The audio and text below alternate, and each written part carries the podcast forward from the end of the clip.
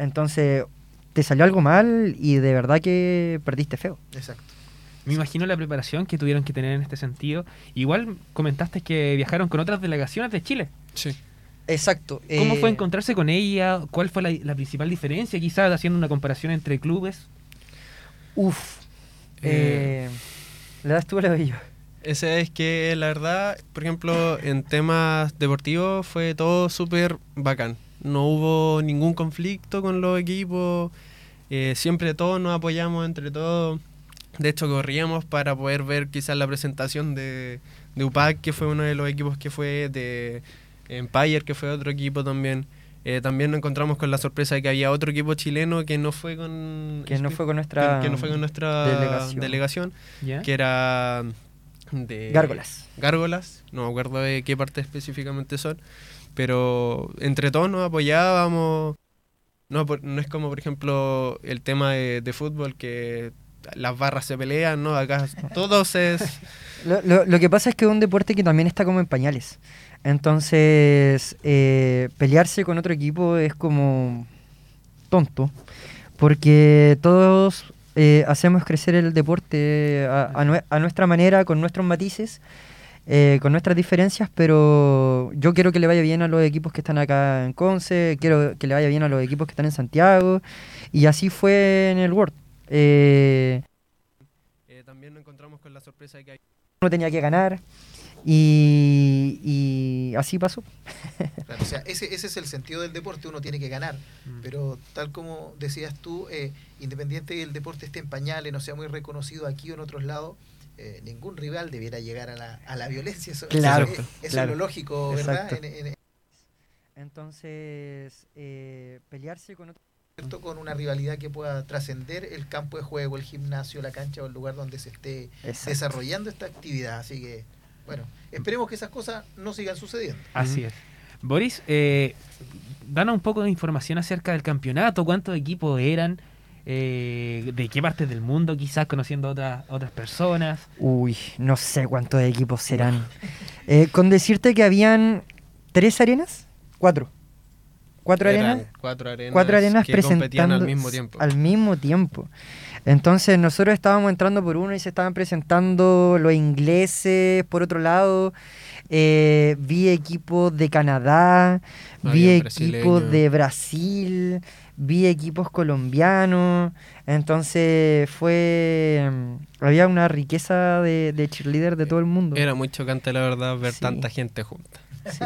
Era mucha gente. Nosotros estábamos acostumbrados quizás a ver, no sé, 10 equipos como máximo en un campeonato.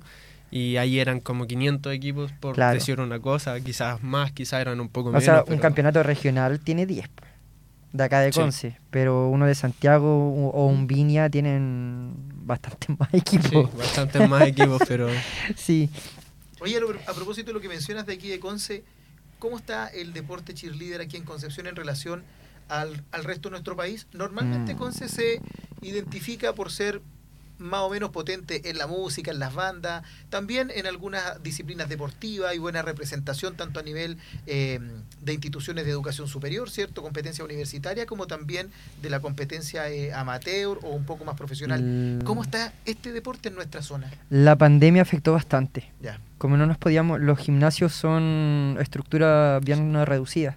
Entonces, y necesitamos harta gente dentro del tapete. De- dentro de, lo- de la, de la superficie de, de entrenamiento. Entonces, eso afectó muchísimo.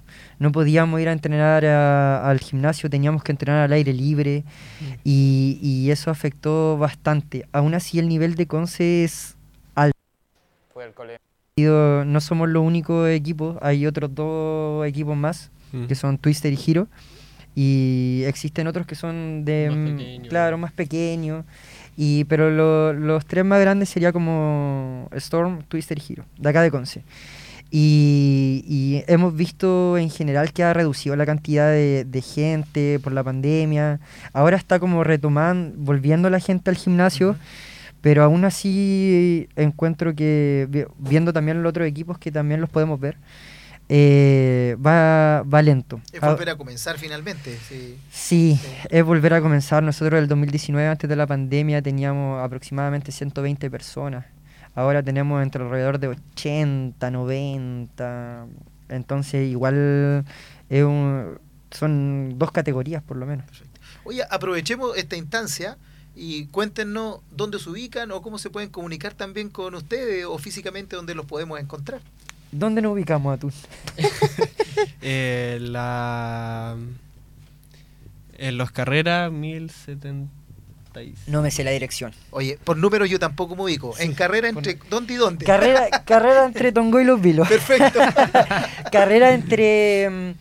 eh, Eh. era al lado del Sodimac. Sí, donde estaba Soy No. Al lado del Sodimac. Aquí tenemos la, la dirección dirección. específica, Perfecto. Avenida Los Sí. Carreras, 1055 acá en. Concepción. Pero para ser más específico, porque a veces nos dicen número y uno no sabe dónde queda, justamente donde se encontraba el Sodimac, ¿no? Al lado. De hecho, Eh. hay un paradero. Al ¿Ya? frente del paradero está nuestro. Incluso en esa foto se ve el bus y atrás está nuestro portón azul, Sí, nuestro distinguido portón azul. Oye, a la foto que se, que se refiere Boris, eh, si ustedes googlean eh, el nombre del club, les aparece de inmediato, ¿cierto?, en las indicaciones y aparece la foto como del mapa, as- así que ahí les va a salir clarito. A esa foto se refería eh. Boris, así Perdón. que ya sabemos dónde ir, dónde ubicarnos, dónde se pueden dirigir también.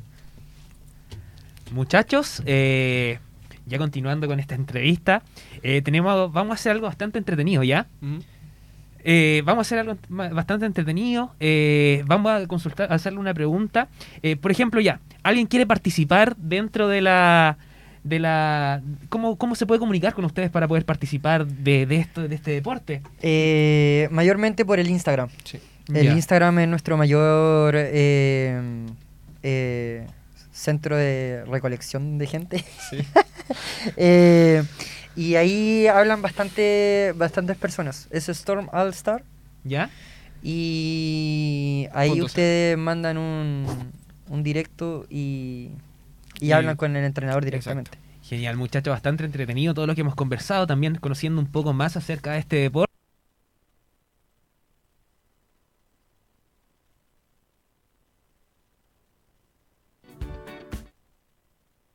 La comunicación, que igual es algo, un tema bastante complicado. Así que los dejamos a todos invitados, vamos con una canción y volvemos con más Pasión Deportiva.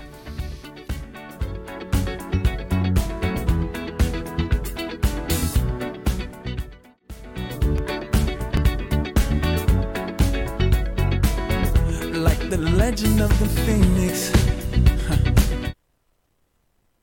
Beginnings. What keeps the planet spinning? was from the beginning.